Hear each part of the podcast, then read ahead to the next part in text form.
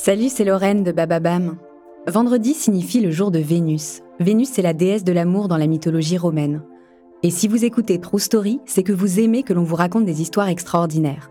Alors pour célébrer la déesse de l'amour, découvrez chaque vendredi des histoires d'amour hors du commun de Love Story, le podcast de Bababam qui parle le mieux d'amour. Ils font figure d'exception parmi les couples d'acteurs. Joan Woodward et Paul Newman sont restés 50 ans ensemble, jusqu'à ce que la mort les sépare. Car pour eux, aimer, c'est être fidèle. Dans un milieu où les relations s'essoufflent vite, leur loyauté a été leur moteur. Une histoire de canicule, de caméra et de hamburger, une histoire d'amour.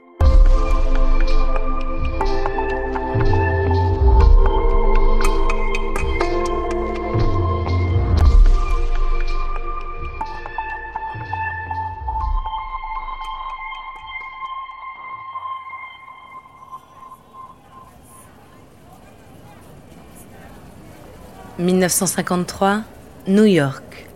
En plein cœur de la ville, la chaleur du mois d'août est étouffante. Sur Broadway, la pièce Picnic vient de s'ouvrir. Elle marque les débuts sur scène de Paul Newman, 28 ans. Il n'est pas le seul débutant de la troupe. Joan Woodward, 23 ans, n'a qu'un rôle de doublure. Mais ce n'est pas sur les planches que leurs regards vont se croiser pour la première fois. Un après-midi, Joan fuit la chaleur du théâtre elle décide d'aller se réfugier dans le bureau de son agent équipé d'air conditionné. En ouvrant la porte, elle tombe nez à nez avec Paul. Il est grand, brun, aux yeux azur. Son nez est droit, sa bouche charnue et son menton carré. Un très bel homme, objectivement. Si ce n'est que Joanne méprise les bellâtres. On aurait dit une pub pour soda glacé, se souvient-elle des années plus tard. Paul, au contraire, est immédiatement transporté. Joanne est une jolie blonde, pleine de caractère et d'énergie. Il est impressionné par sa modernité et son indépendance. Lui est plutôt vieux jeu et surtout terriblement timide. Mais à partir de cet instant, il fera tout pour lui prouver qu'il n'est ni superficiel ni stupide. Il est une chose toutefois qu'il ne peut nier. Paul est marié. Avec sa femme, ils ont trois enfants impensable pour lui de lui être infidèle. Quant à Joanne, elle n'est pas du genre à briser les couples.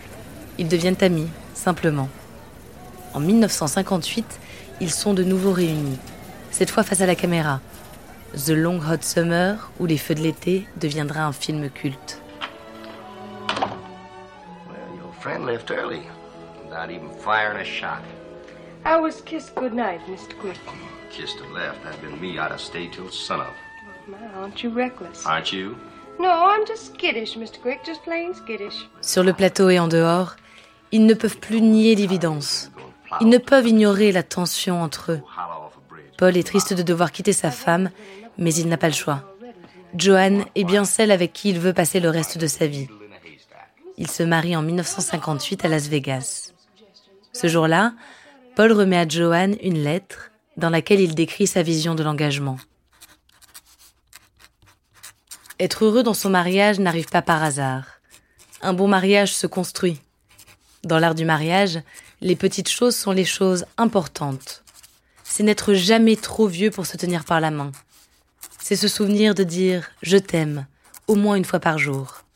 C'est ne jamais se coucher fâché. C'est ne jamais considérer l'autre comme acquis. La séduction ne s'arrête pas après la lune de miel. Elle doit se poursuivre à travers les ans. C'est une recherche commune de bonté et de beauté.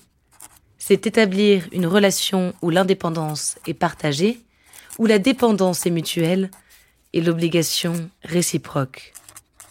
Ce n'est pas seulement épouser le partenaire idéal, mais aussi être le partenaire idéal.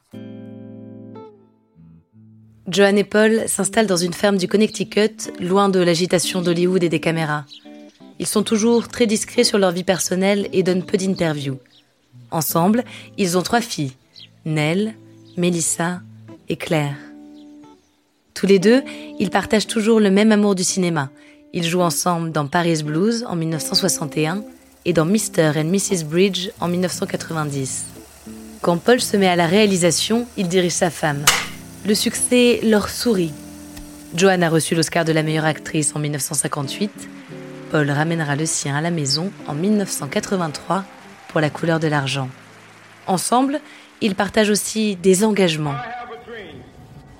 Dans les années 60, ils militent pour les droits civiques. Par le biais de leur fondation, ils réunissent des fonds pour les causes qui leur tiennent à cœur.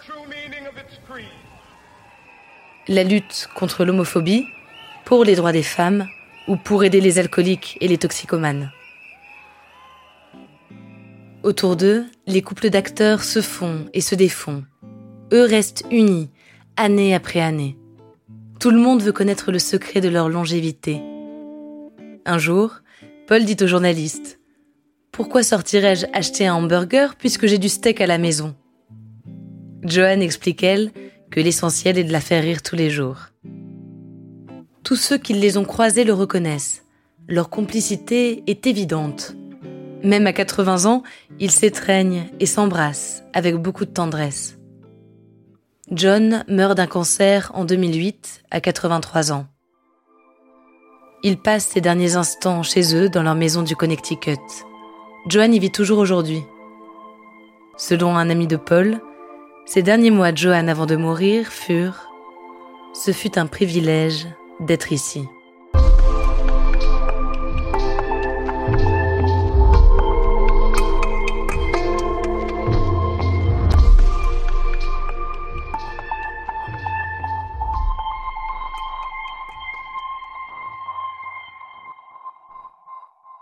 Merci d'avoir écouté cet épisode de Love Story. Je m'appelle Alice Doroide et j'aime les histoires d'amour. Qu'elles soient fusionnelles, chaotiques ou tragiques, elles parlent toutes d'un même sentiment. Elles sont toutes universelles.